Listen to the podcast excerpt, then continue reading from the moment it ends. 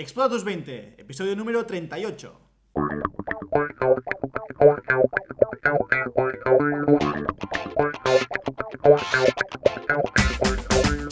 Muy buenas a todos y bienvenidos a un nuevo episodio de Explora tus 20. Hoy volvemos a la mejor de las secciones, a la sección Bueno, estrella, bueno, la que bueno. todo el mundo está deseando.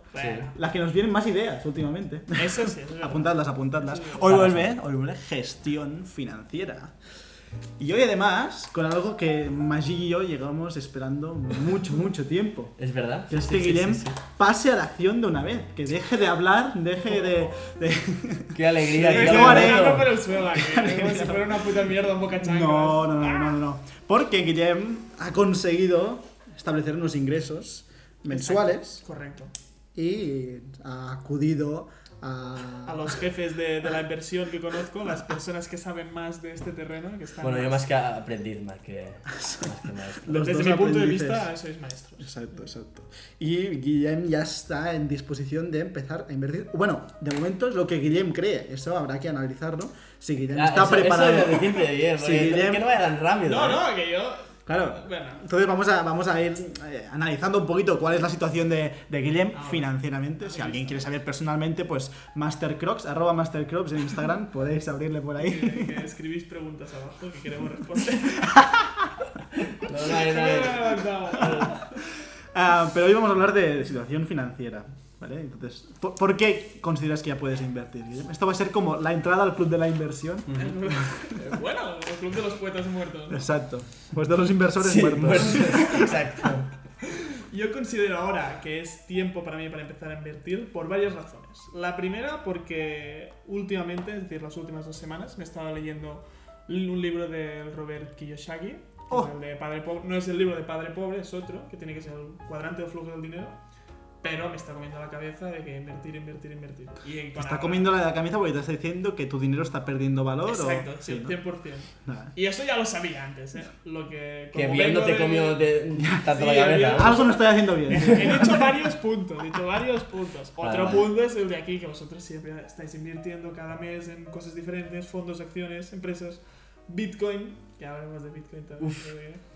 Ha lanzado la piedra, Claro, ¿eh? la, la Ha piedra. lanzado la piedra y ha escondido yo, la mano. ¿eh? yo no la voy a recoger porque no sabemos cuándo va a salir este podcast, o Ah, sí, claro. y no va, a, no va a salir. Claro, estamos viviendo una época dorada en el Bitcoin ahora mismo, no sabemos Sí. cuánto va a durar. Eh, la verdad es que las inversiones en, en Bitcoin a día. a finales de octubre, digamos, pues Está- está yendo muy bien. Pero veremos cuando se, se publique este podcast Exacto. dónde Bueno. estamos, si, que- hemos, si hemos embarrancado mucho o, o no, ¿vale? Pero bueno, va, Sí, Guillem. pero aparte de eso, pues básicamente son estas dos razones por las que he querido empezar a invertir ahora. Y la O tercera... sea, por presión. Por presión, sí. Vale. Porque si no me siento estúpido. Y yo no, no me puedo decir a mí mismo estratega si realmente a nivel económico estoy siendo conservador. Y no quiero ser conservador, quiero invertir el dinero para que mi dinero genere más dinero. Ojo, ¿eh? La estrategia conservadora es una estrategia Dentro de la válida como cualquier otra, ¿eh? Exacto. Déjame acabar. Dentro de invertir, ahora hablaremos. Este, Ser conservador a largo plazo sí que es una cosa que creo que es muy buena y se debe hacer. Pero la otra cosa, y acabo ya, es que ahora ya tengo ingresos mensuales más o menos seguros y estables, por lo que puedo mensualmente ingresar un dinero en estos, ya veremos dónde, depende de lo que me recomendéis, y de forma constante. Esa es. Vale, muy bien. Primer paso, antes que nada, fondo de emergencia. Eso Eh, hay que disclaim. tenerlo. Esto hay que tenerlo siempre. Entonces, no sé si Guillem lo tiene o no. Eh, Maggi y yo lo tenemos, el fondo de emergencia. Eh, entonces, pues desde ahí podemos empezar a invertir. Pero simplemente recordar que ni se os ocurra empezar a invertir. En plan, tengo 400 euros en el, en el banco, ya puedo empezar a invertir. No, a ver. Mec. No, las cosas no Eh. funcionan así. Es decir, si eres capaz de eh, no gastar nada durante todo el año, ¿vale? O sea, tu gasto es cero, pues entonces sí que puedes invertir esos 400 euros. Pero recordad que siempre recomendamos un fondo de emergencia que cubra tus gastos mensuales. O sea, si te quedas sin ingresos, que puedas seguir sobreviviendo un mínimo de 6 meses. 6 a 24 meses. Sí, ¿vale? Se establece este rango. Vamos a decir que como somos, jóvenes y, y vas a poder encontrar alguna manera de crear ingresos porque eres muy espabilado y todo, vamos a dejarlo en seis meses. Si puedes ser más, si puedes ampliar, pues obviamente estaría mucho mejor. Vale. ¿Eres capaz de sobrevivir sin ingresos? ¿Te quedas ahora sin ingresos? ¿Tienes dinero suficiente como para poder sobrevivir, sobrevivir seis, seis meses? Sí, porque yo no tengo gastos mensuales. Ojo, Ojo. pero yo aquí no solo si te quedas sin dinero, sino eh, tienes que llevar al hospital a tu perro, tienes que Vale, vale, hacerte vale. una operación, Sí, sí. tu coche tiene una avería y necesitas el coche para ir a trabajar o lo que sea. También entrarían dentro del fondo de Exacto, o emergencia. sea, lo que sea mayor de los dos. Normalmente se aplica a los Exacto. gastos porque cuando tú cubres seis meses, por ejemplo, de gastos de 1.000 euros al mes, pues se supone que con 6.000 euros puedes reparar la lavadora, puedes curar a tu mascota, puedes. Ahora, tus gastos son cero, pues tienes, obviamente tu fondo de emergencia no puede ser cero de ningún modo, no tienes que poder ser capaz de soportar estos, este tipo de gastos. ¿Tienes perro, Guillem? No tengo perro. ¿Tienes lavadora? Pero tienes lavadora. Tengo lavadora. Tienes Bien, lavadora. vamos allá. Bien, pues venga, cua- 500 euros ya de- los tienes que tener en tu fondo de emergencia. Los tengo, los tengo. Yo había pensado entre 500 o 1000 en el fondo de emergencia. Sí, Vale. es una, es una buena. Está bien, Es la una verdad es que sí. 1000 euros sería 1000 una- euros. Yo creo que puedo meter 1000. Vale, Los puedes poner para 1000. meterlos en el fondo. Vale, entonces, si quitamos esos 1000, ¿con cuánto, o sea, cuál sería tu aportación inicial? ¿Con cuánto puedes entrar a, a invertir? Con- Lo, restándole todo lo que le, quedas, le quieras destinar a la montaña, a lo Sí, que sí. sea. eh, O sea, lo que tú decidas para invertir. Yo lo que puedo destinar a invertir son 1000 como inicial. Como Vale, inicial. 1000 inicial. Venga, ¿cuánto tienes? Pero aquí, Biel, eh, entras el, los ahorros en estos mil. O sea, ¿vas a hacer una cartera de estos mil de ahorro o, o vamos a ahorrar antes de invertir? Eso depende del criterio de cada uno. Yo como somos, eso dependerá también, ¿tienes previsto un gasto más o menos grande en los próximos 5 años? No. 5 o 10 años? No tengo previsto ningún gasto. De hecho, tengo previsto minimizar más los gastos. Y no tengo gastos, así que sería posible Empezar a pagar por gastar. pagar, pues, que me paguen para... No, Bueno, no en tengo ningún igual- gasto. Igualmente, aunque no tengas ningún gasto previsto, que esto de gastos previstos, bueno, menos son imprevistos, pero bueno, es ah, bueno que No, que tengas digas, preestablecido. Ostras, yo a mí me gustaría comprarme una casa dentro de 10 años. Ah, vale. ¿Sabes? Ostras, pues sí, igual, vale. que te- igual no deberías invertir, sino deberías ahorrar. Pero por Igualmente ejemplo, en yo creo caso, que el hábito de ahorrar un 20% de lo que te entra o de- del, de- dentro de tu cartera de inversión yo tengo mis ahorros. Yo- que son tanto por ciento. Entonces es, yo creo que es bueno y saludable ¿no? tener el hábito de que sea el 10% destinarlo a activos de ahorro que en MyInvestor te pueden dar un 1% en una cuenta corriente que los puedes sacar y son bastante líquidos. yo plantearía del, de la- de la- del siguiente modo. Los primeros 1000 euros los pondría a invertir, ¿vale? Eres joven, eh, si más diciendo que no, no quieres tener gastos y tal, pues esto mm, estás planteando un horizonte bastante a largo plazo. Los primeros 1000 euros los puedes invertir y después, como has comentado, que tienes unos ingresos mensuales, ahora hablaremos de cuántos son, ahí podemos establecer una tasa, decir, pues mira, Ah, tasa un, mensual, sí. un tanto por ciento se va a ir a un producto totalmente seguro, como puede ser un plazo, un plazo fijo, cualquier cosa, así, ¿vale? Pero yo creo que los primeros 1000 euros podrían venirnos bien para constituir lo que es la cartera, ¿sabes? Porque además 1000 euros es un número, 1000 es un número redondo, Redondo, y en porcentajes nos va a ir súper bien a la hora de, gestión, de establecer la cartera. Perfecto. Y a partir del siguiente mes, aún- ahí sí, pues si decimos, pues un 50% para ahorro, un Claro, 50% para, de- O para sea, para aclararlo, ten- tenemos 2.000, 1.000 que son de fondo de emergencia Correcto. y 1.000 que los vamos a repartir en un quesito, En tanto por de ciento. Exacto. Importante, l- los 1000 de fondo de emergencia no son ahorros, o sea, no se le consideran ni inversiones, ni ahorro, ni nada. Es un fondo de emergencia. Pero y eso va ahí y no se puede tocar. A, no solo, solamente se puede tocar si sucede un imprevisto al que tú no puedes reaccionar con tu dinero. Vale. ¿Pero este fondo de emergencia tiene rentabilidad o es nula? Eh, puedes ponerlo en algo que tenga una rentabilidad normalmente Plazo bastante baja porque tiene que ser algo muy seguro. Vale. ¿Vale? Lo pregunto, pregunto para saberlo. Sí, ¿vale? Entonces, eh, empezamos con estos 1000 de fondo de emergencia. Yo creo que es una recomendación conjunta de Maggi y yo. Los pondríamos en MyInvestor. ¿Vale? El fondo de MyInvestor. emergencia. ¿eh? Y incluso yo el fondo de emergencia lo metería. Ah, vale, estamos hablando de. ¿Cómo has puesto? 1.000 1000 de fondo de emergencia. 1000 de fondo de emergencia. Vale, vale, sí, sí, sí. Estos los puedes poner en MyInvestor. Sí. Te dan ahí un 1%, per- 1% anual. Ah, con lo cual, pues con 1000 estarías ganando, ganando 10 euros al año. Te pagan, te pagan un euro, por- no tiene comisiones de nada. Con lo cual, y ahí te puedes también. Parece que recomendemos MyInvestor, que nos paguen y tal, pero no es verdad. Bueno, Seguimos esperando sí. la llamada. A mí, a, mí, a mí me pagan, no sé vosotros. Ah, de hecho, eh, no, ahora en las recomendaciones ya. Guillem, te voy a pasar un link. Un link. Esto va a ser mi cobro de la asesoría. Me Te voy a pasar un link. perfecto. Estoy Link de acuerdo, afiliados. Estoy conforme.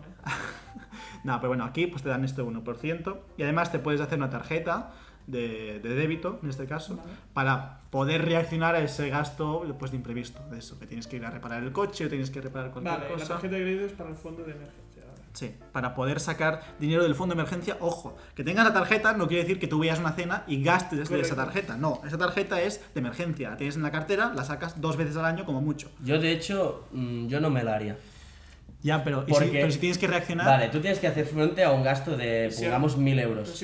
Cuando estás ca- a estas cantidades de dinero, si te demoras un día o dos, mm, no creo que sea un factor limitante. no lo sabes, lo sabes nunca. Yo, yo por No si sé. acaso la tendría. Creo que tienes que ser lo suficientemente fuerte como para decir, no, este dinero no lo puedo tocar. Yo, yo no, me la- no sé. No, Bueno, no lo es veo, algo opcional. Digamos que estos mil euros puedes, eh, puedes mm, tener esta tarjeta para poder sacarlos de inmediato. Y yo a mí me gusta para poder reaccionar de inmediato. Vale. Cuando sé que es un gasto de fondo de emergencia, por ejemplo, ahora tengo el coche en el taller, pues venga, pues saco de ahí, punto. Y lo primero que hago, entonces, paro las inversiones, Es pago todo y tienes que otra vez llenar ese fondo de emergencia es antes de volver a empezar a invertir. Vale. Vale. Pero bueno, eh, sea como sea, irían a MyInvestor estos, Sí. estos mil. No, a mí me gusta la idea de la tarjeta, entiendo tu punto de vista, pero creo que si la tarjeta, si tú eres capaz de aguantarte a usarla, al final es lo mismo. Sí, sí, no vas a utilizar Sí, yo también lo digo porque esto, bueno, no soy my investor, pero en bancos a mí, pues, eh, esto que, bueno, sin, sin comisiones, es que, pero luego eh, ves a saber cuándo No tendrá las que cosas. mirar. ¿eh? Bueno, Quiero pero- mirar las no, y comisiones. esto- Entonces, mientras no la necesite, no... MyInvestor tiene, yo creo que 3-4 años mm, de ahora en adelante que está en fase de captación de clientes. Sí, sí, es verdad. Por lo tanto, dentro de, yo creo que en 3-4 años no vamos a tener ni comisiones ni, en- ni para tener el, banco, porque además Sí, es sí, digital, es para verdad. tener dinero ahí, la cuenta, ni tarjetas. Y en fondos son los que tienen las comisiones más bajas por eso también, porque, porque te consiguen las comisiones más bajas para poder captar muchísimos clientes. Están creciendo. MyInvestor es una filial de Andbank, ¿vale? El banco andorrano. MyInvestor no es, no es poner el dinero en Andorra, eso quede estás bien. pagando impuestos, bien. no es, me digas. es simplemente que es una filial, pues igual que hay filiales, yo que sé, pues de la Caixa en Madrid o de la Caixa en lo que sea, pues Eso, nada que esté Mm, de está Andorra. Pero digamos que recomendáis Todo la legal. Investor porque es la que da menos comisiones, la que te quita menos comisiones. porque te, da, te quita cero comisiones y, Y te da además te da 1%. el 1%, Te da, vale. hasta 15.000 euros. ¿vale? Vale. Pero no tienes más de 15.000 euros. De momento. De momento. vale, venga, pues esto es lo que sería fondo de emergencia, lo tenemos ya finiquitado. Esto sería... Importante, Guillem, que sepas que estos, que 1000 es tu número del que no puede bajar tu cuenta del 1%. Porque si inviertes en MyInvestor, eh, te irá quitando de tu fondo del banco, Efectivo, digamos. de- sí, de efectivo, te irá poniendo en la cartera que tú le digas. Entonces es importante que sepas que 1000 es el número que no puede bajar de ahí. O sea, no puedes quitar más de... Tu cuenta de- debe tener 1000 mínimo. Como mínimo. La de My Investor. La de A MyInvestor. principio de mes... No, de hecho a final de mes, como, como No mínimo. puede bajar. Claro, tienes- pero a mí el, el dinero mensual que me va a coger My Investor no va a ser de la Ya. cuenta de emergencia, va a ser de la. No, pero va a ser la misma. Claro, la está... misma. Sí, es, es- Vamos eso a, es. vamos a ponerlo seguramente, si decidimos poner en fondos indexados, ahora habrá que analizar Ah, si- vale, situaciones para poner en fondos indexados. Bueno, Por eso te lo decía, porque es Vale. todo la misma, tú solo tener el número 1000 en tu cabeza para Vale, saber sí. que de ahí no puedes Vale. bajar. Guillem, entonces estos serían los primeros mil que vamos a tener que distribuir. En, ya hemos puesto mil en, fondos, en, en fondo de emergencia, vamos con mil en operaciones e inversiones, ¿vale? Vale. Para distribuir estos mil, primero hay que analizar cómo de tolerante eres al riesgo, Mm. esto uno, y qué horizonte de inversión te estás planteando. Es decir, no es lo mismo. Eh, Maggi, por ejemplo, su caso es de yo me quiero comprar una casa en el medio de la montaña y ya está. Y por lo tanto, pues me corre un poco más de prisa tener ese dinero, porque yo quizás en cinco años me gustaría poder empezar a, pues, a comprar la hipoteca o analizar si es rentable o lo que sea, pero ya me gusta, con lo cual su horizonte es de en cinco años quiero que esto, este dinero esté dando dinero de verdad. ¿vale? Normalmente un horizonte más cortoplacista indica que va a asumir más riesgo. Porque si él quiere dinero ya y además de forma rápida, bueno, pues lo, bueno a veces sale caro. ¿vale? es el peaje que hay que pagar. Es el peaje. Entonces, pues se la juega y, y puede invertir en, en- en- en fondos o en criptos, lo que sea, en Un riesgo más alto. activos bursátiles o de inversiones que son un poco más volátiles, es decir, que tienen un riesgo más alto. Con lo cual, tu dinero, ¿cuánto te planteas mm, retirar este dinero, empezar a disfrutar de este dinero. Pues a largo plazo. Yo creo que al menos a 20 años vista. Vale, 20 años. ¿Sí, 20 seguro? años. ¿Dónde estarás tú dentro de 20 No años? lo sé dónde estaré, pero sé que este dinero estará aquí. Este dinero, estamos hablando, ¿Y si necesitas el dinero porque te quieres ir al extranjero? ¿Qué harías? No lo haré. Buscaré otra faena que me dé más dinero y de Te ese. dicen, una empresa te dice, te contrato en Estados Unidos, vente para acá, pero necesitarás, necesitas pagarte la casa, el alquiler. eh, Pero es que dependerá comida. del sueldo, tendrá que ser un sueldo grande. Vale, yo creo que la idea de decir que- Guillem es decir, yo lo que voy a establecer a día de hoy, o sea, me comprometo a estos mil más mi aportación mensual, se va a mantener así a lo largo de 20 años. Sí. Pase lo que pase. Y todo lo que necesite de más, Se me lo voy a currar. Exacto. tengo que hacer horas ex- extras, voy a hacer horas extras Exacto. para poder pagármelo. Esa es mi idea principal. Vale. Y está haciendo de ánima del diablo para, Sí, para ser un poco críticos, porque a veces decimos 20 años, muy Sí. a la ligera, pero hostia, piénsalo, 20 años. 20 años es lo que has vivido hasta el momento. Sí, 40, sí, es el ¿sabes? doble, no, no, toda la razón. Y, y de, de los 20 a los 40 es cuando más eh, saltos pegas, eh, cambios de Es que toda la razón. faena, de Pero lugar. Puede que empieces con una familia. Es que es verdad. Responsabilidad. Hay muchos cambios, lo sé perfectamente, pero sé que si no es un largo plazo, mínimo de 20 años, el interés compuesto no va a dar efecto. Un efecto mínimo. Es verdad. ¿Pero tú quieres interés compuesto o para qué quieres el dinero? Yo quiero el dinero para, ¿Para ver el interés compuesto? Para verlo, no, para que funcione el interés compuesto en el sentido de que este dinero me dé dinero mensualmente de forma pasiva a lo largo del tiempo. O sea, tú quieres dinero por, di- por tener dinero. para vivir tranquilo quiero dinero. No porque a lo mejor ponerte un objetivo tipo... No, no quiero. Una Quiero casa, comprarme no. un Lamborghini, yo. Exacto, yo no quiero. Te dará una casa, mejor idea de no. tener dinero por tener dinero. Es, es algo que está bien, No, pero no es un objetivo... No, no es dinero, dinero. Es dinero po- para llegados a los 40 años que quizás puede decir, pues mira, ahora quiero trabajar media jornada. Sí, y que, exacto. que mi dinero, mi- pa- vivir un poco de renta de mi dinero, de lo que voy quitando, pues un 4%. Y que cada mes estoy entrando pues 1000 o 500 o lo que sea, ¿me entiendes? Pero yo no tengo el objetivo de comprar una casa o comprar un objeto o una propiedad, de momento. Vale, venga, Ujú. va. Venga. Pues estos 20 años. Va a ser un podcast eh, largo y entendido, Largo. yo creo, ¿eh? porque vamos a ir analizando todo. Con lo cual, 20 años es un horizonte largo de tiempo, ¿vale? Con lo cual, el riesgo que, que puedes asumir aquí, que la bolsa caiga mañana o se pegue la hostia de la vida, pues a ver, no pasa mucho porque es que dentro de 20 años quizás ni te acuerdas.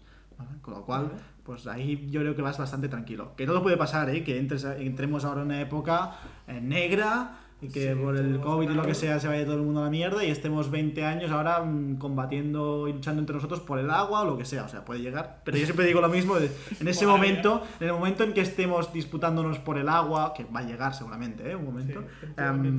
Mm, el dinero tendrá tan poco valor que, que nos dará un Tendrán poco. más valores intercambios alimenticios, como Exacto. una docena de huevos, Correcto. Por Pues- eso te tenemos un- como un- amigo. un kilo de miel.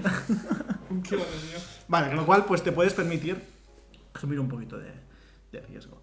Sí. Vamos a definir, eh, a ver qué os parece, dentro del 100% de la cartera, vamos a definir un porcentaje, por ejemplo, un 70% en cosas de más riesgo, o sea, ries- riesgo medio alto, un 10%, me estoy inventando los porcentajes, ya los definimos, un 10% o un, un 20% en, en activos de, de bajo riesgo y después un 10% en locuras, en cosas que sean casi como las drogas, ¿vale? O sea, que den rendimiento casi como la droga. ¿Vale? Como es ahora mismo algunas diciendo- cosas dentro del mundo de la cripto y, y tal, ¿vale? Que no digo que las criptos sean drogas, ¿eh? Pero digo que los rendimientos a veces eh, chocan un poco. Pero entonces, ¿crees que es mejor no meter todo el dinero en una sola cosa, sino que es mejor No, es importante diversificar, porque no sabes, y en 20 años las cosas pueden cambiar muchísimo, con lo cual no sabes nunca qué, qué va a pasar, Vale. ¿vale? Con lo cual, yo repartiría este, ¿cómo lo veis vosotros, eh? De- de. Ahora sí, si lo pones en un wall, es como es- lo metes todo, todos los huevos en una cesta, pero es que la cesta es tan grande. Es tan grande, 4.000 empresas, las mejores Bueno. 4.000 empresas del, del mundo. Llegaremos, pero primero te vamos a establecer. Sí, sí, yo, vale, vamos allá. Pero para ello te voy, a, te voy a hacer una pregunta y es, ¿cómo te sientes si tú llevas ahora pues 3.000 euros invertido- invertidos aquí y en un año ves que solo quedan 1.000 euros de esos 3.000 euros? ¿Cómo me siento? Sí, ¿cuál es tu reacción al entrar? O sea, tú no miras la cuenta durante todo el año porque eres súper mm, fuerte realmente y puedes resistirlo sin, sin mirarlo. Ah, y al cabo de un año vas y esa cuenta a la que tú has estado aportando y sabes que hasta el momento has aportado 3.000 euros, ves que solo quedan 1.000. Lo entiendo. Y creo que no me enfadaría tanto como lo habría hecho hace un tiempo porque entiendo que el mercado al final siempre va a la alza y al final se recuperará. Vale. Es decir, que no me preocupa excesivamente. No voy a dejar de hacerlo por eso. Vale. A ver, ¿el mercado va al alza? Mm, a ver, no. O sea, no siempre es así, no todos los mercados van al alza. Tú miras el IBEX, por ejemplo, y yo no diría que en los últimos 40 años haya ido al alza. ¿Vale? O sea, va No- no se arriba, recuperado. abajo. Desde el abajo. 2007 no se ha recuperado. No. Eh, con lo cual, eh, ¿va al alza? No, no siempre. Si cogemos el mundo en global, sí que mientras la, la humanidad evolucione, en principio la economía pues evoluciona también positivamente y con lo cual pues las acciones, todo, pues sube. ¿vale? Eh, tiende a largo plazo. El- hasta el momento ha sido así. O sea, tú hubieses invertido en el 1929, en el crack del 29, en el peor de los momentos y hoy ya tendrías un montón de dinero igualmente. ¿vale? O inviertes en 2008, cuando se Lehman Brothers cae y la bolsa americana se pega una hostia del, del 50% más, y también estarías ya otra vez eh, en, en positivo. Al cabo de 2-3 años ya te has recuperado 4, ¿vale? En ese caso. Con lo cual, no siempre balanza, hasta el momento ha sido así, no se puede garantizar de que eso vaya a seguir siendo así. Pero yo, yo creo que lo es. Es decir, a mí no me importaría. en Vale, ese momento, entonces, porque- si, si tú dices, si tú eres tan sádico, digamos, que puedes mirar tu cuenta, ¿no? Y que tu cuenta haya ido de los 3.000 a los 1.000 y que ahora dices eso, ¿eh? Ya veríamos Sí, ahora momento. lo- eso también. ¿eh? Pero tú dices, ostras, pues no, realmente no pasa nada porque este es un dinero que yo tenía pensado perder, o sea, lo ponía ahí a ver qué pasaba, pero entonces quiere decir que tienes una tolerancia alta al riesgo, es decir, que puedes soportar bastante riesgo. Con lo cual, el porcentaje de cosas variables, no digo solo renta porque puede haber cripto, puede haber cositas así, pues puede ser bastante alto, ¿vale? Dentro de, de tu... Quería hacer De un tu inciso, si me dejas bien. Y tanto.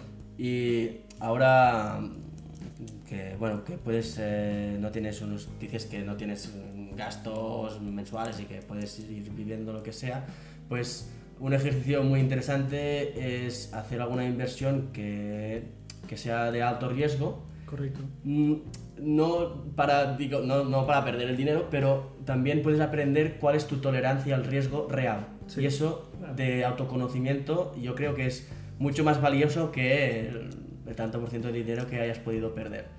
O sea que animaría a, a perder dinero. Exacto, se aprende, pero se aprende. seriosamente... de los errores sale la victoria. Mira, yo Para cuando, aprender de uno mismo, cuando sí, tuve, yo también creía, bueno, no sé en qué, en qué creía en esa época, pero yo empecé a invertir en crowdlending, que un día hablaremos de crowdlending, ¿eh? En- por ahí en 2018, finales del 2018, en agosto, septiembre de 2018 em- em- empecé a invertir.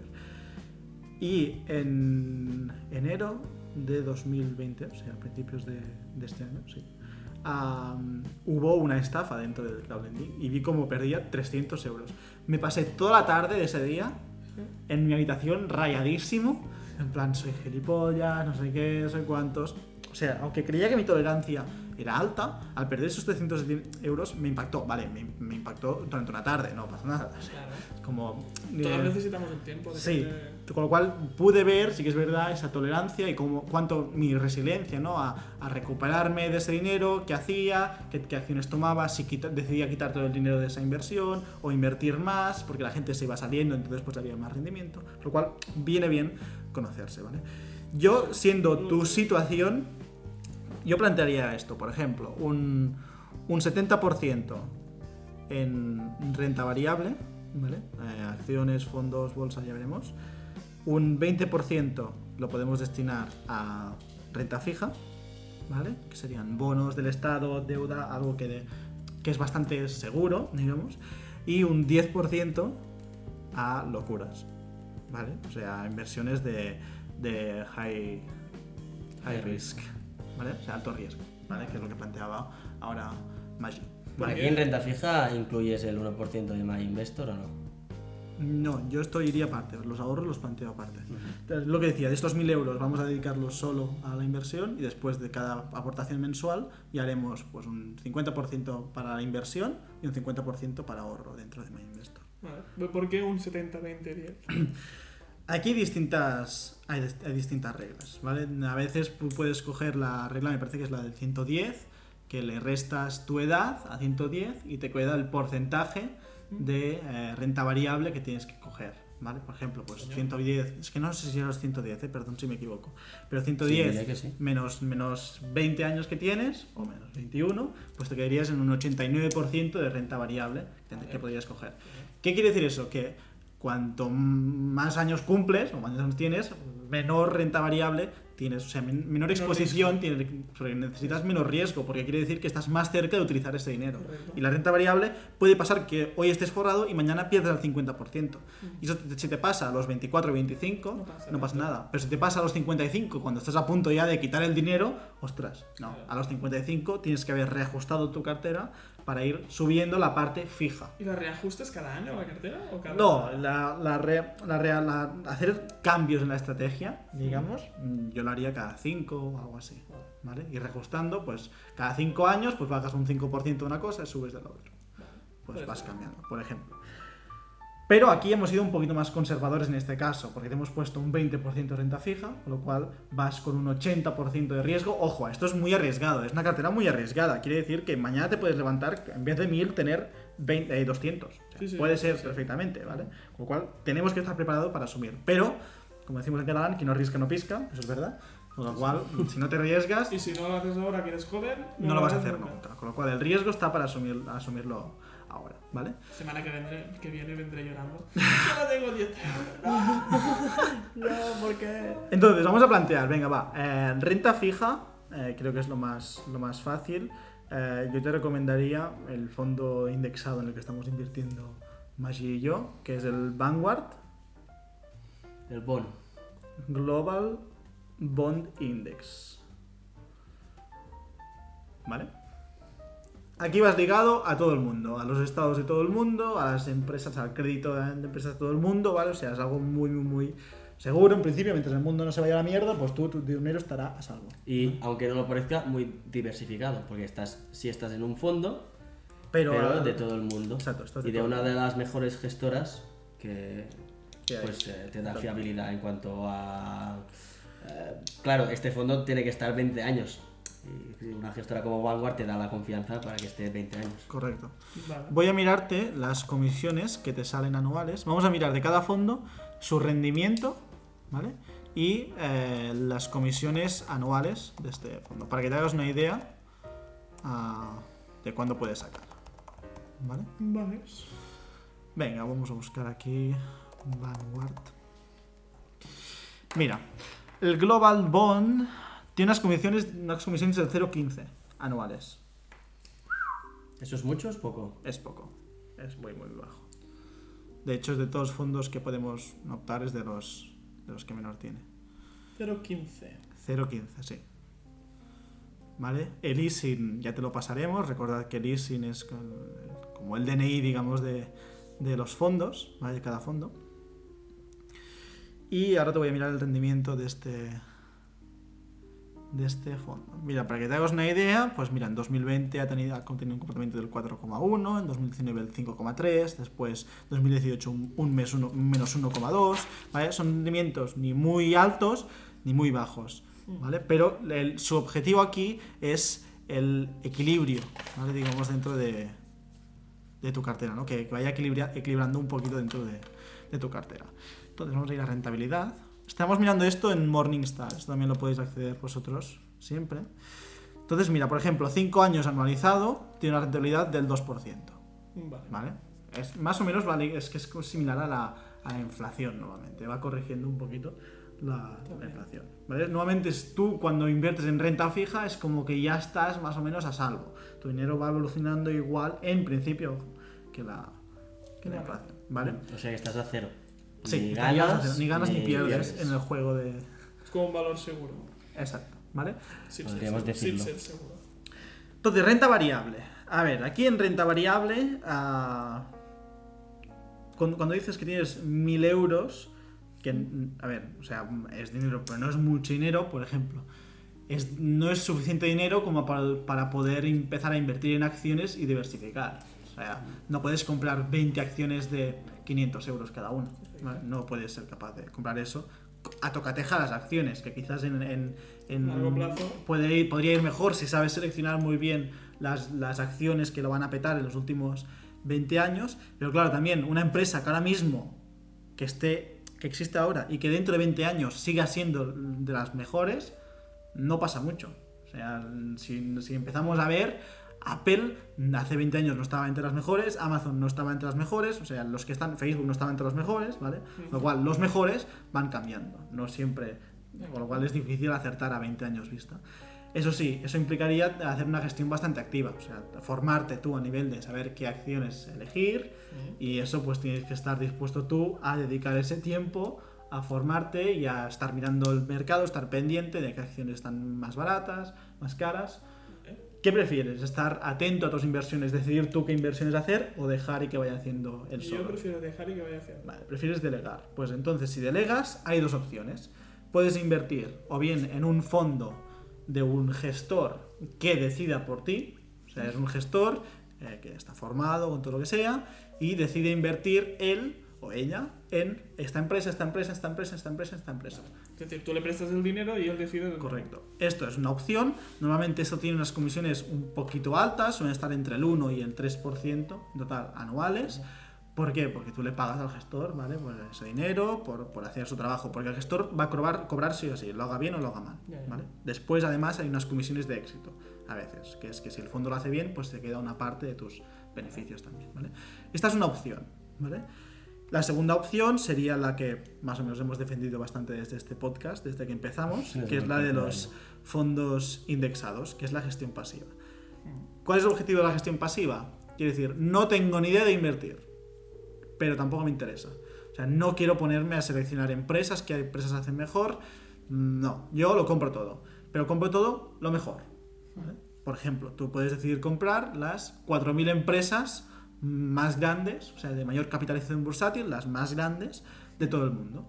¿vale? En este caso, pues Maggi y yo eh, lo hacemos a través, a través del Vanguard Global eh, Stock Index. Vale. ¿vale? Estos fondos que recomendamos a Guillem, ojo, es una recomendación a Guillem, es una falsa recomendación, porque esto si le va mal yo no quiero responsabilizarme de nada. Esto es Disclaimer. Disclaimer, ¿vale? Y obviamente no es una recomendación de compra para vosotros tampoco, los oyentes. Eh, Aquí bien ya lavándose las manos. Sí, sí, sí, pero, eh, como dice el arte de invertir, tenéis que formaros, la voluntad de aquí, bueno, Pepe, pere, pere, pepe. Vale. Mola la canción. Está bien. Te lo pasa ahí, cámara rápida también. bueno. Ah, todos estos fondos los puedes operar, operar desde MyInvestor también. O sea, desde el mismo MyInvestor los puedes operar, ¿vale? Vamos a mirar este fondo, ¿vale? El Vanguard Global Stock. Index, Antes de, de nada, un 0,18 tiene. Yo lo que haría- Dime. es dividir las inversiones por, por años. Por ejemplo, lo que has comentado de bolsa. Si estás haciendo una cartera a 20 años, Sí.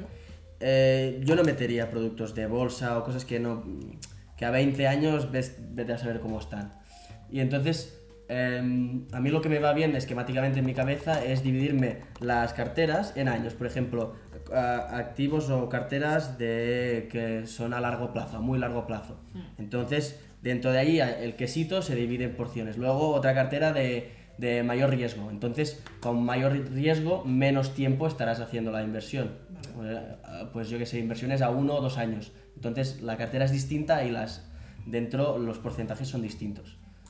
Creo que va bien estructurar la cabeza así para saber pues que fondos indexados van muy bien a largo plazo, pues tener tu cartera de largo plazo, eh, hermética y con los porcentajes que, que Que vayamos haciendo. Y luego ya si son de high risk, yo haría otra cartera aparte, de pues cosas que duran una- un año o dos años. Sí. ¿no? Estos son, van a ser los porcentajes divididos. O sea, ahora vamos a- hemos hablado ya del 20%, que es esa renta fija. Esto es lo que es el equilibrio. Esto no busca que te dé rentabilidad, sino es tu equilibrio. Porque algo que va a pasar aquí es que quizás tú inviertes ese 10% que hemos puesto de high risk, lo pones en Bitcoin y el Bitcoin se va para las nubes, se va a los 100.000 euros y, y- y este 10% que es ahora se transforma en un 40% de tu cartera de golpe o en un 80% Claro. puede llegar a ser. Y claro, tú dices, vale, me parece muy bien, pero yo no es esta la cartera que he definido. Una vez al año se hace lo que se llama el eh, balance, ¿vale? o reajuste de, de tu cartera, que es todo lo que se haya ido de su proporción devolverlo, o sea, volver a, a su puesto. Pues si era ese 10 se ha pasado un 40, volverlo a bajar hasta el Vale. 10. Porque ese es el riesgo que tú quieres asumir, un 10, no un 40. Tienes que mantenerlo. Exacto. Y ese dinero, pues del 40, pues lo puedes pasar a otro sitio. ¿vale? Que es diferente del cambio de estrategia. Son cosas distintas. Estaba- estuvimos hablando con Biel. Sí. Bueno, Son luego si de acaso hablamos Sí. detenidamente. Vale. Entonces este Vanguard Global Stock, yo creo que es el, el- el más seguro de todos, ¿vale? O sea, La vieja confiable. Sí, es la vieja confiable y yo creo que, que hasta puede hacer una cartera, o sea, puedes poner el 70% aquí. Estás súper diversificado en el sentido de que vas con las 4.000 empresas más grandes del mundo, ¿vale? Lo cual, ahí ya vas con todo. Hay otras opciones, sí, pero bueno, en esta en este caso, el rendimiento anual- anualizado es un 10,79%. Pero bueno, vas con las mejores, pero a la vez, al ser las empresas ya más grandes, tienen menos capacidad de crecer. De crecimiento. O sea, vas a lo seguro, pero con menos rendimiento. Correcto. Pero un 10% de rentabilidad. Es un. Anual está, Está muy bien, Muy bien. está superbién. Eh, por ejemplo, con la regla del 72, pues 70 entre 10, tardarías 7 años en duplicar tu inversión. ¿vale? O sea, si tú pones 1000 euros hoy, dentro de 7 años habrás generado 1000 euros más. ya, Sin meter nada más. Sin tocar nada. Ahora después vamos a ir aplicando y eh, eso quiero decir reinvirtiendo. ¿eh? Es- es- Ujú. ¿vale? Entonces, bueno, este 10,79 que está muy bien. Pero es, es de media, ¿no? Analizado, sí. O sea, puede que un año pierdas un 40, un 50. De hecho, Puede normalmente ser. hay las- los, las- los datos de volatilidad. A ver, rating y riesgo. Este sí que siempre es ascendiente. Es siempre el mercado va subiendo. Porque es lo que habéis dicho, ¿no? Si Volatilidad peta media de un 15,70. O sea, que tu cartera puede evolucionar de media un 15,70, tanto para arriba como para abajo. Claro, hay años en que puede subir un 5 al final, o hay años en que puede pegar un, se puede pegar un 50 para arriba o para abajo. este- Mm. Es así. Es- siempre es más menos. Esto sí, sí, más o menos, ¿vale? Entonces, eh, aquí hay otras opciones. O sea, yo la cartera que plantearía para no liar, para no liarse sería esta, realmente. Con estos Ah, dos bien, fondos que yo no tengo ni idea, ni, ni quiero, ni, ni, ni me, Ni me quiero importa. Exacto, tiempo exacto. Esta sería la, la ideal. Ahora que dices, no, yo soy un poquito. Juguetón. Ah, jugón, aventurero, aventurero, no sé, me gusta un poquito algo más, ¿no? Algo que le dé un poquito más de chicha a, a mi cartera. Bueno, hay otras opciones. Por ejemplo, dentro de fondos indexados se puede buscar algún fondo que busque lo que comentaba Maggi. Ya no ir a buscar las grandes empresas que ya están bastante maduras, ¿vale? sino ir a buscar pepitas de oro en algún sitio donde aún sean muy, muy, muy pequeñitas. ¿vale? ¿Qué pasa? Que en las pequeñas, pues normalmente hay un potencial de revalorización bastante alto. Ojo, porque llega un momento, por ejemplo, estamos hablando de las small caps, por ejemplo, ¿vale? Empresas de pequeña capitalización bursátil. Ojo, Eso, Pero eso quiere decir unos cuantos millones. sí, claro. Pequeños en cooperación. Sí, Ah, exacto. exacto, exacto. ¿Vale? Lo otro serían micro, ya lo, lo- lo cual cualquier empresa pequeña que conozcamos nosotros, ¿vale? Entonces, cuando pasa el límite de, de establecido dentro de small caps, esa pasa automáticamente al siguiente índice. Es decir, tú no, no coges esta, esta empresa desde que está en 1000 y si llega a 40.000 quizás ya la has perdido dentro de small caps. Quiere Ah. decir que coges su periodo de tiempo en el que se la considera una pequeña empresa. ¿vale? Pero aún así, aquí dentro, normalmente el potencial de reval- revalorización suele ser bastante grande. ¿vale? ¿Hay alguna de medium, medium caps? O Sí, o- sí. normal- de hecho, el global. el- ahora no sé si el, el global ah, stock o el small caps, hay alguna que tiene una parte también de, de, de medio tamaño. Vale, te coge algo de medio La volverías a coger en el, en el, en el global siguiente, stock. lo vas atrapando un poquito en el siguiente. ¿vale? Entonces, una, por ejemplo, una, un fondo de tipo sería esto, el Global Small Caps. Todo es de Vanguard, ¿eh? Tenéis otras gestoras también que están súper bien. Ah, BlackRock, ¿no? BlackRock, eh, tenéis... ah, no va a salir. Bueno, iShares. Amundi. iShares está súper bien, Amundi también. iShares es la que tiene unas comisiones más, más bajas, justo con- junto con Vanguard también, tiene unas comisiones súper bajas, ¿vale? En Vanguard es Small Cap, por ejemplo, para que te hagas una idea, la rentabilidad que ha conseguido en... A ver cuánto... En este año. Bueno, en este año, ahora veremos. Este año eh, se ha recuperado bastante. Bueno, no, tiene una pérdida del 10% este año, a fecha 30 de septiembre, ¿vale? Pero anualizado a 5 años, mira, tiene un 6. Pero ¿qué pasa? Que esto ha sido durante este tiempo, en que los small caps no han subido tanto como los global, pero las de tamaño grande. Pero en otras épocas estas tiraban mucho más. Otro, otro, otra cartera de ejemplo sería el Vanguard Emerging Markets, que estos serían mercados emergentes. Por ejemplo, tú dices, no, yo confío mucho en que Taiwán, India, eh, Brasil, por ejemplo, se puedan convertir en potencias realmente. Quiero invertir en estos, pues esta sería una manera de invertir en estos, en estos países. ¿vale? Entonces vamos a ver la rentabilidad de aquí, de este Emerging Markets. Y la rentabilidad de Emerging Markets, mira, a 10 años ha sido de un 4. ¿vale? Vale, Vas mirando cada una. Ahora también los emerging tuvieron su época en los que eran el no a más. Claro, a 10 años solo estamos mirando la última década. ¿Y qué ha pasado en la última década? Pues el SP500 ha pegado una subida de, de borrachera y, y obviamente pues todas las otras, todos los otros índices pues han ido bajando un poquito porque la gente metía el dinero en otro sitio. Pero conviene tener una, una, una cartera un poco diversificada. Y aún así, mi recomendación para ti sería que fueras con solo estos dos. Yo creo que solo con estos dos ya está bien. Y además se dice, contra más simple es tu cartera, más rendimiento acabas Sí, en el 10% a... No, digo estos dos de, Ah, del vale, 70 y el 20. Y ahora vamos a este 10%, ¿vale?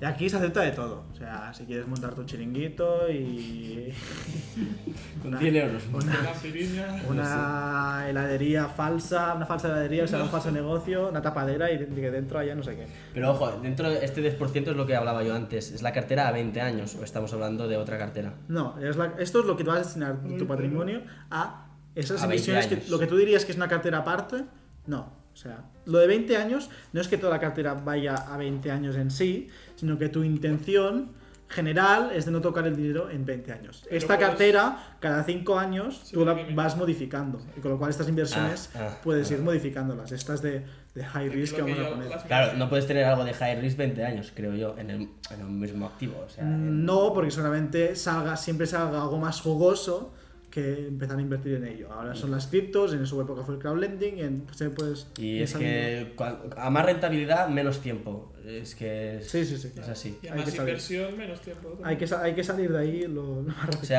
a más rentabilidad te, te dé un activo, menos tiempo tienes que permanecer en este activo, porque es más volátil. La, la probabilidad es que acabe cayendo, Ah, acabe... Es muy arriesgado. ¿sabes? El riesgo es muy alto, con lo cual el menor tiempo que estés ahí, pues en principio mejor. Que puede ser después que ese activo se convierta en algo brutal, ¿eh? pero como no lo sabes, y aquí vamos a invertir en cosas pues de riesgo, como puede ser eh, pues en cripto, ¿vale? Puedes comprar algo de, de cripto y especular un poquito. Aquí también sería pues si quisieras hacer trading, si quisieras Buah, invertir, trading, ¿eh? invertir en, en crowdlending. En Mind Capital. En arbitraje dentro de cripto, pues, pues Claro. arbitraje de criptos. Cripto, ojo, porque si tú compras Bitcoin para tenerlos en una cartera, mm, no sé hasta qué punto es... Es, igualmente volátil, porque joder, se puede se, se pega subidas del 50, bajadas del 50, pero no en cuestión de un año, sino lo puede pegar en dos semanas. Claro, la bolsa, que caiga un 50% en dos semanas, puede pasar, porque todo puede pasar, pero no es algo tan, tan, tan habitual. ¿vale? ¿Hay algo que te llame la atención dentro de, de- dentro de la cripto, el trading, el- la... El trading no me llama, el crowdlending tampoco. Las criptos me llaman, clarísimo. ¿Aquí también Pero no entraría sé. algo de bolsa o no? Sí, si quisieras... ah, también es- startups también aquí, si quieres invertir Pequeños en startups. negocios.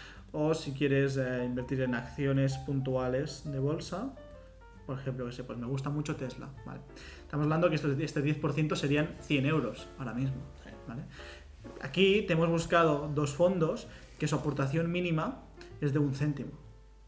Es decir, desde un céntimo, o sea, aunque la cartera de Guillem sea de 1000 euros, si vuestra cartera es de 100 euros los que puedes empezar a invertir, puedes empezar a invertir en fondos indexados ya. Y ya te sale rentable, porque no hay una comisión fija mínima, sino que es todo porcentual, con lo cual es perfecta. O sea, es que en el que tengáis 10 euros, empezad, empezad, porque la cuestión es empezar. Acciones de bolsa puntuales, es como el 10% del juego. Yo es lo que le digo, el 10% de los ludópatas, ¿vale? Que es de, para poder empezar a, Sacarte el gusanillo. Sí, Sí, sí, ese, no, ese sí, punto bien. Es más jugar que invertir, ¿vale? Es especular, es bueno, pues lo pongo aquí a ver qué pasa, porque mi tío me ha dicho no sé qué. Bueno, ese 10% que, que puedes perder, pero bajo ningún concepto puede pasar un- del 10%. Es decir, si una vez al año tú lo que haces es em, em, rebalancear esta, esta cartera y te has quedado a cero de aquí, ¿vale? Pues vas a tener que sacar dinero del otro sitio y van a ir poniéndolo aquí. Tú mismo vas a ir viendo cómo te va bajando. Con lo cual, no te pases de listo con este 10% y no gastes. Y yo no invierto, o sea, quiero decir, no pongas el 10% entero en Tesla, por ejemplo.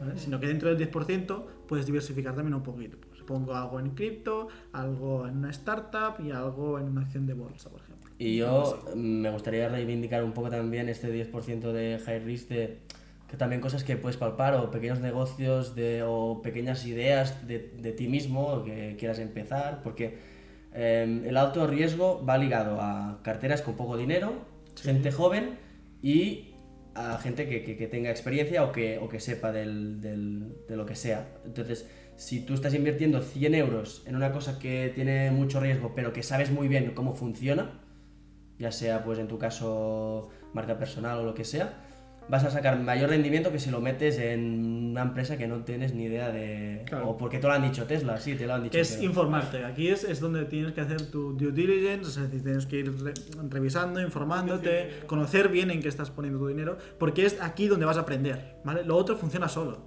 Lo otro es que no hay que tocarlo, no te, te preocupes. Yo porque a mí me gusta hacer del Excel, pero es que MyInvestor ya te pone las gráficas si quiero, si quiere, te hace las aportaciones automáticas, tú le dices, mira, pues yo quiero que mensualmente me compres tal, o anualmente, o, o diariamente me compres tal, y automáticamente te van llegando los correos de MyInvestor de, eh, hemos comprado tal por, para ti. tal. Punto. Y dices, muy bien, pues mira, los tengo ahí trabajando. Para. Claro, claro, Vale. No, no, si eso es lo que quiero.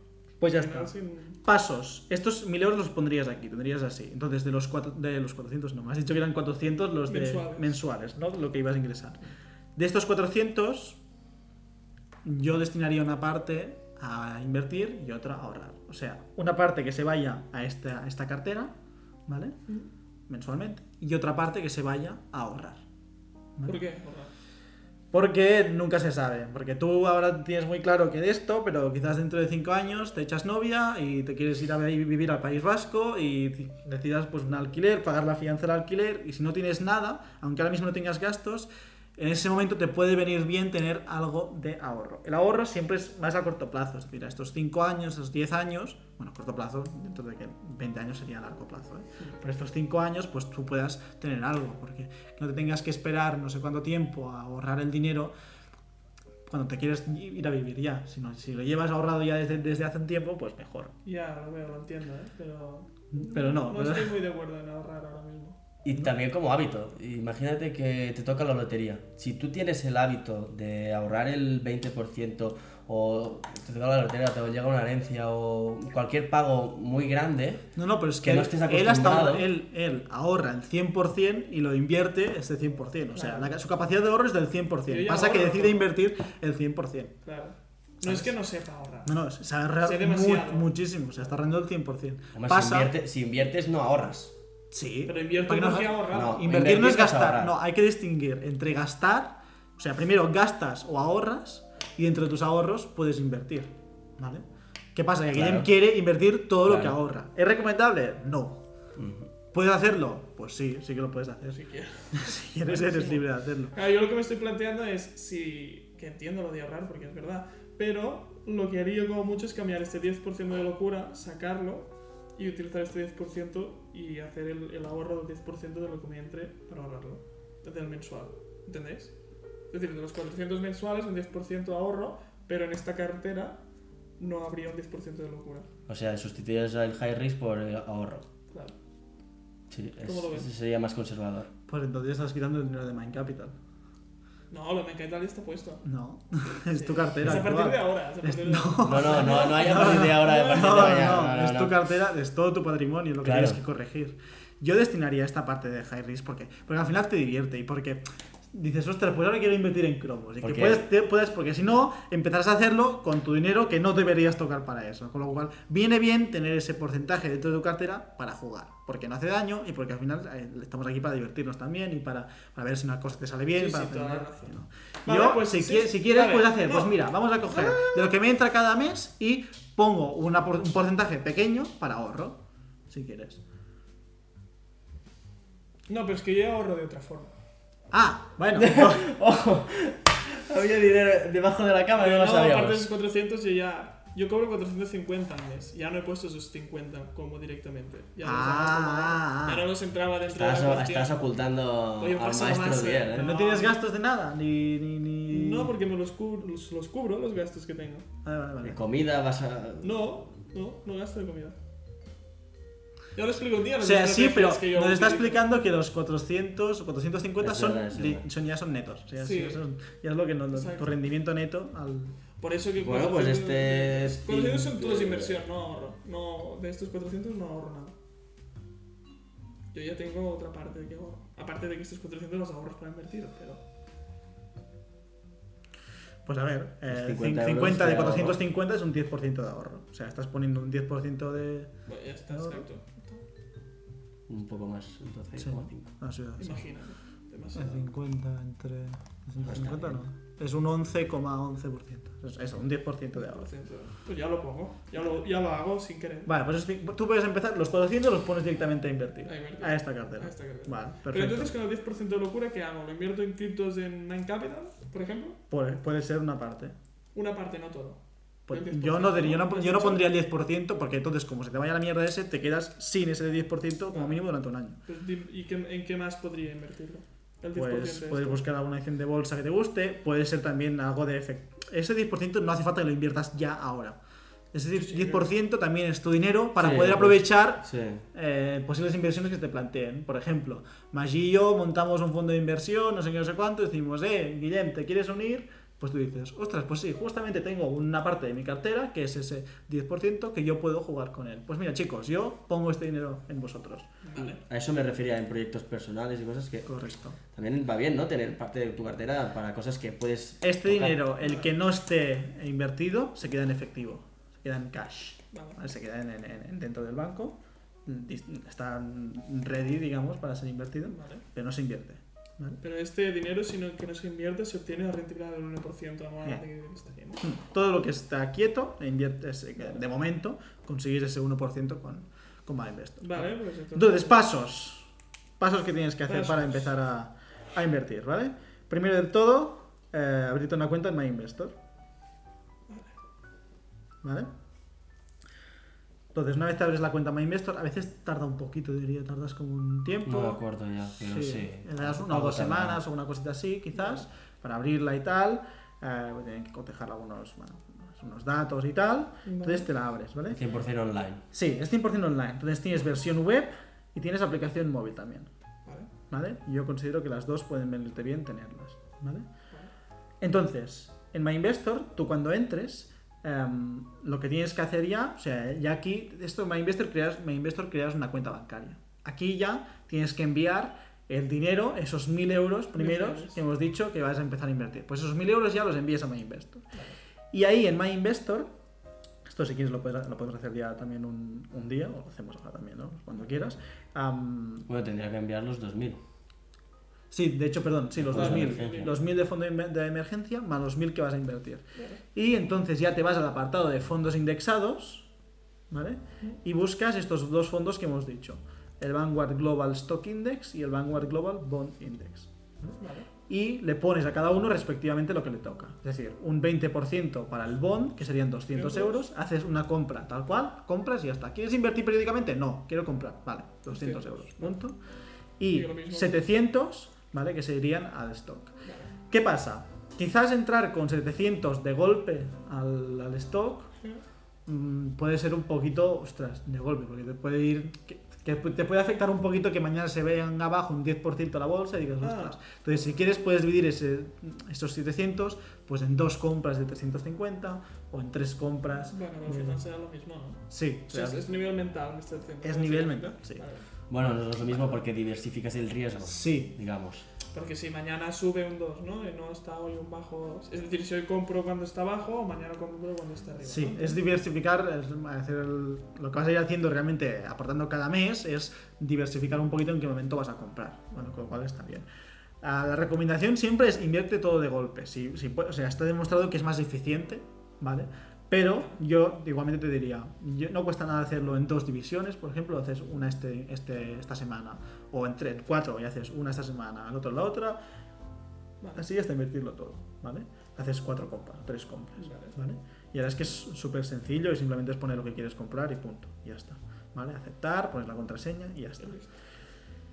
Ese 10% eh, tenerlo controlado, ¿vale? Que, que no se te pase y ya está. El dinero que te sobre ese 10% lo tienes dentro de My, de My Investor o en otro sitio, como quieras. si quieres No, en My otro Investor sitio. no mejor. Vale, sí, pues ya está. Pero entonces, si alguna vez quieres invertir de ese 10%, tienes que sacarlo también de, de My Investor.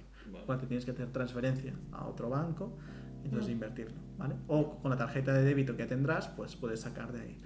Para esto es súper importante que tengas un Excel. Vale. Un Excel montado para saber en, cuánto, en todo momento cuánto dinero tienes en cada sitio y que los porcentajes no se te vayan de madre. ¿vale? Si estos dos se te van de madre, el de renta variable y renta fija, por cosas propias de, las acciones no puedes hacer nada. Pero tienes que ir con cuidado de que aquí no se te vaya de madres, ¿vale? Ese 10%.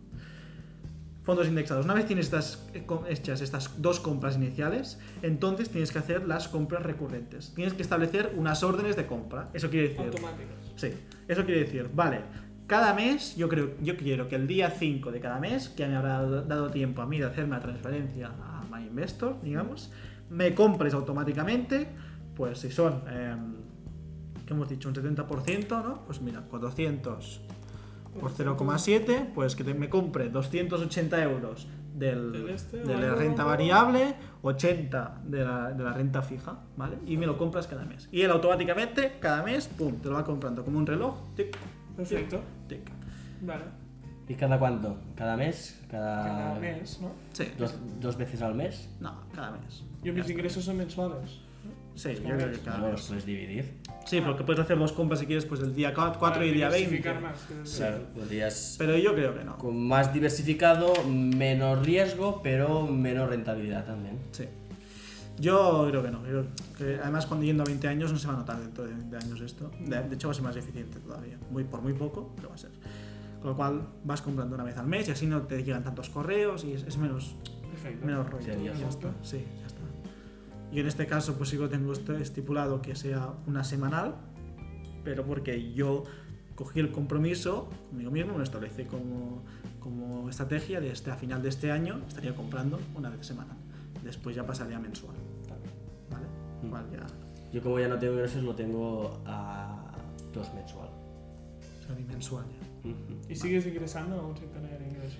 Yo está ingresando de mis ahorros porque hasta que no llegue hasta, mm, ¿Fondo de emergencia? fondo de emergencia, Que no puedo toque hueso. Ah, pues exacto. Hasta que no toque ahí hueso, que pique, pues Pero entonces cuando puedo llegue a mi ahorro. hueso, los ingresos para Claro, eso es lo que te decía con los 1000 euros, que tú tengas en Claro. tu mente 1000 porque todo va a estar mezclado. En tu, cuando tú abras tu cuenta de My Investor lo vas a ver mezclado. Pero si tú tienes 1000, sabes que, puedes que ya cuando roce los 1000 ya, no, ya tendrás que parar las, las periódicas si, si, es que, si es que no tienes ingresos. Bueno, claro, pero esto depende del día del ingreso, porque si me quitan 400 de esos 1000, pero yo mañana ingreso 400. No, siempre tienes que ingresar Ah, primero. ah, ahí- ahí- primero ahí- primero ahí los ingresos. vamos. No, porque no puedes empezar No, a digo jugar. si no depende de mí. Si se No, no, depende no. de mí, Pues No, no, todo- Sí que depende de ti, porque estos 400, te entran- tú sabes cuándo te entran como máximo, ¿no? Dices, supongo, sí. me entran como máximo el día 10 del siguiente mes, por ejemplo. Pues tú puedes retrasar tu compra hasta el día 15. No pasa nada el día que compres. Lo estableces y mensualmente va a ir así, Claro. ¿vale? Pero no, bajo ningún concepto puedes empezar a gastar algo que no tienes. ¿vale? Vale. Si estás empezando a gastar del fondo de emergencia, estás gastando de algo que no tienes. Mm. Te estás pidiendo un préstamo a ti mismo y no, no funciona. Primero te, te ingresas y una vez te ingresas ya te lo puedes sacar. Vale, Pero primero el uno, después el dos. Perfecto, Es importante. perfecto. Y ya estaría. Eh, ¿Qué esperar de esta cartera? Pues Tiempo. puedes esperar. Sí, es tiempo, hay que esperar. El Global Bond tiene una rentabilidad media de un 8%. Tu cartera es fundamentalmente Global Bond. ¿vale? El Global. Bond, de hecho, tiene un 60% de exposición a Estados Unidos ahora mismo. O sea, un 60% es como el SP500 de ahí. De puta madre. Ah, Si pierdes tiene menos de un 8, tiene 7 y pico. 30 años. sí, pero el último año, ¿no? En los últimos 10 años no tiene más. Porrón. porrón. Ah, con lo cual, ¿qué esperar? Bueno, puedes esperar esta rentabilidad de un 8. Llegado a este punto dentro de 20 años, pagar impuestos. ¿Vale? Aquí se pagan impuestos. Por eso tenemos que hacer un Roth IRA. Se, se pagan un, un- entre un 19 y un 21% de... de Hostia, ¿te puedes impuestos. ir a vivir a Andorra por un tiempo, sacarlo y luego volver? No, no. No lo sé. Bueno, Tú tendrías que empadronar ahí, puedes. sí, tienes que estar un año, supongo, en Sí. en Por un año, primero y ¿no? tal. Pero vale la pena a los 41 pasar un año ahí en el. Depende de cuándo te hayas generado. Bueno, no sé. a- veremos de aquí opción. 20 años. Puede ser una opción. Ah, claro, pero me sac- Es decir, cuando Andorra yo diría que no sé de ahí, es. me retirará un 19 o un 21%, sea todo o, una parte. No te lo quiero De retirar. los- De lo que retire, sea lo que Porque sea. aquí la gracia de esto es que tú no vendes, en ningún momento no estás vendiendo, simplemente estás comprando y estás manteniendo. Hasta si quieres cambiar de estrategia, puedes traspasar de un fondo a otro y no estás comprando ni vendiendo en ningún momento, con lo cual no pagas impuestos. Vale. ¿vale? Esto es un vehículo que está muy bien de inversión a largo plazo, porque te puedes cambiar hasta tu estrategia y tener una acción. Si tú ahora compras Apple, dentro de dos años dices, ostras, pues no, quiero comprar eh, Butterfly, yo qué sé, y quieres cambiar de empresa, pues tienes que vender Apple, tienes que pagar impuestos si has tenido rendimientos de Apple y entonces comprar lo otro. Pero los impuestos que pagas dependen del país. ¿De qué dependen estos impuestos? Sí, claro. Del De, decir, de si- tu tributes. si- si- O sea, eso, eso se añade, digamos, a tu base de, de- de tributación. Vale. Es como si cobras más, pues ya está. Eh, en este caso, se le aplica un- entre un 19 y un 21. 19 hasta 6.000 euros de beneficio, diría. Después es un 20 hasta no sé cuánto, hasta 50, diría. Y de 50 para arriba es un 21%. Pero de lo que tú hayas ganado. y el sí, beneficio, ¿eh? Del Sí, sí, beneficio. tú El puedes beneficio. sacar lo que has invertido sin tener que pagar. Sí, claro, de eso no pagas nada, obviamente. Obviamente. ¿vale? Pero lo gracia de esto, ¿cuál es el hack dentro de todo esto? Que en una, cuando compras una acción, los impuestos te, se los quitan. Entonces ya inviertes con menos. Pero aquí los impuestos lo- no los estás pagando, con lo cual lo estás reinvirtiendo, te está ayudando a que la bola se de nieve sea todavía antes, más rápida y más grande. ¿vale? Es la gracia de los fondos indexados. Claro, Sí, porque son accumulation index. O sea, que lo que generas se. Accumulation quiere decir otra cosa.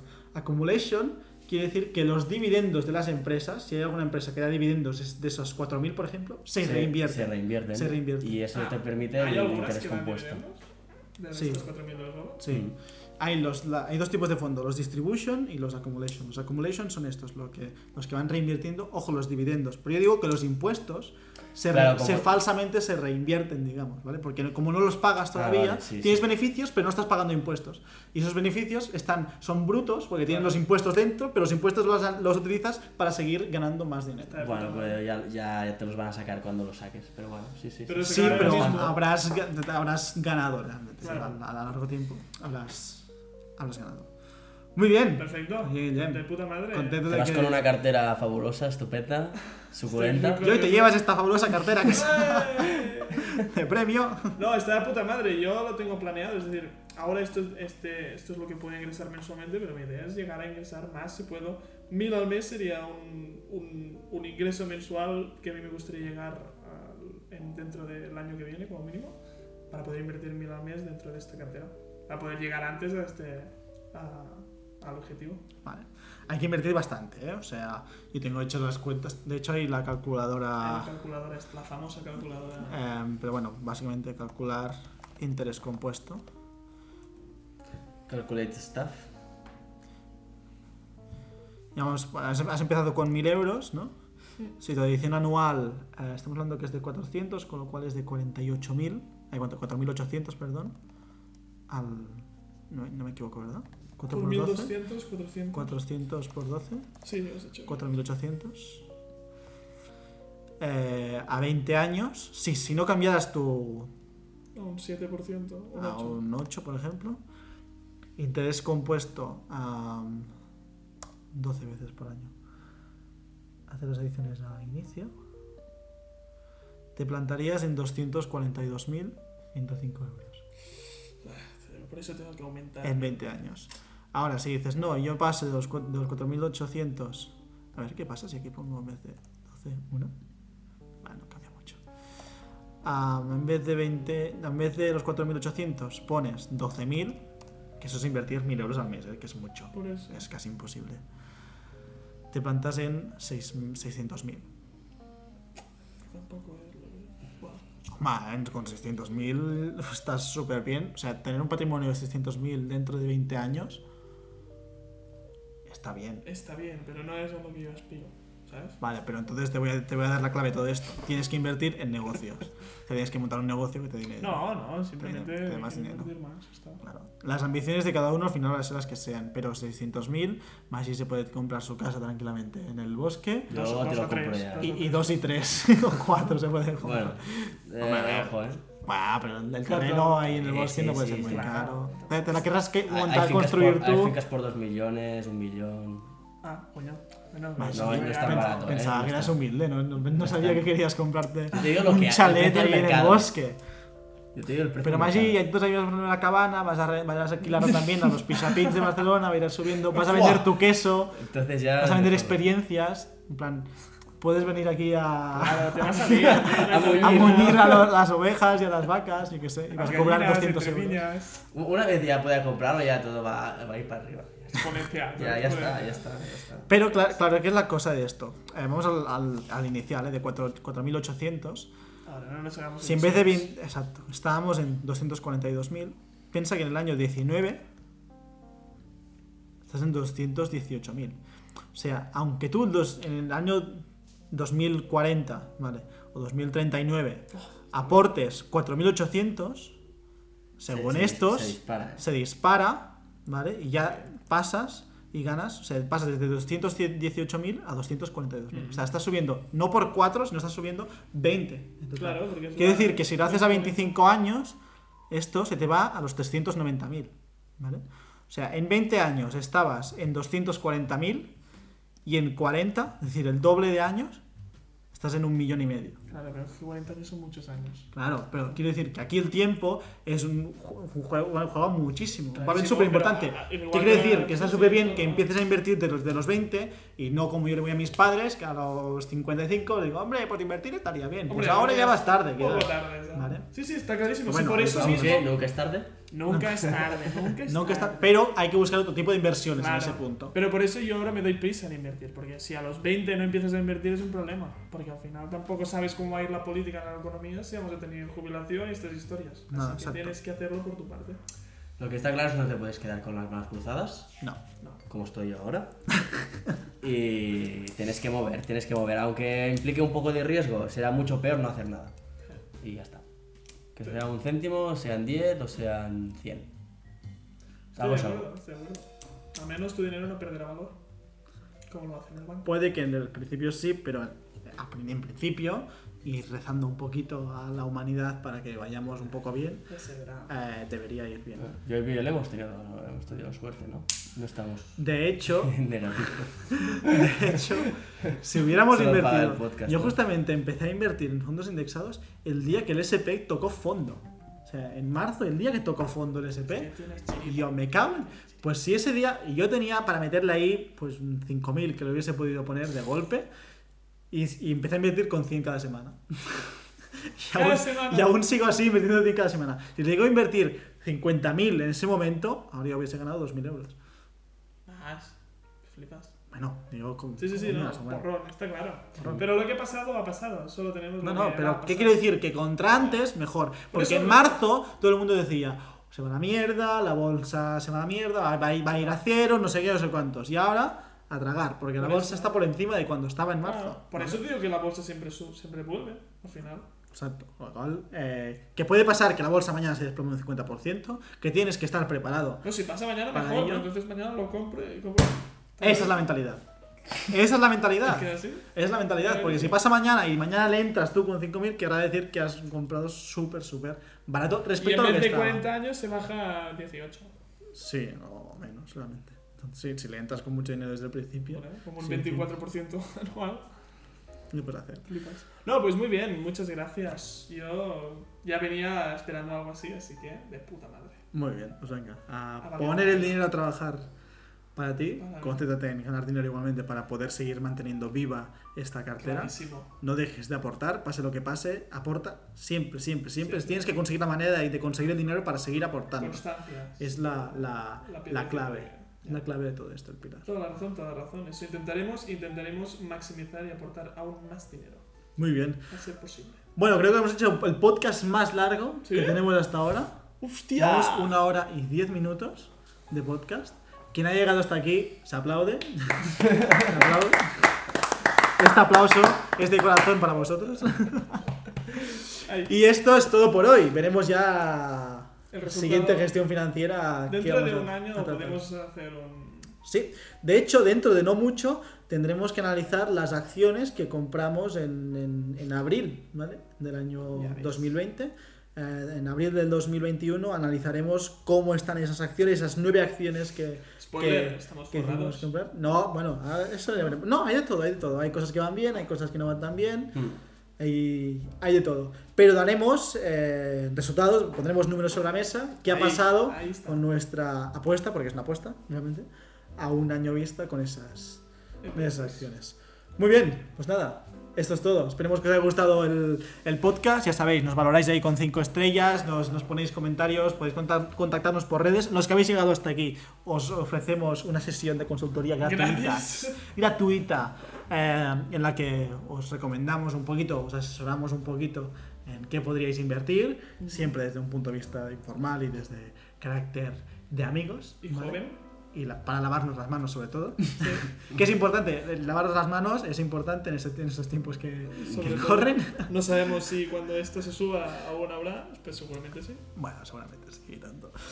Muy bien, pues nada, un decir que tenemos placer. un nuevo trípode, ¿no? No lo Un nuevo ver. trípode. No se puede ver. Notaréis la, la calidad. Pronto, estamos esperando ya incorporar un tercer micro también Ya en nuestra. ves. Esto está creciendo ya, no hay quien lo pare. Sí, sí, Vamos verdad. a mejorar en calidad. Estamos paramos invirtiendo también en el, en el podcast. No Nada, paramos. esperemos que os esté gustando mucho. Hasta la semana que viene, chicos.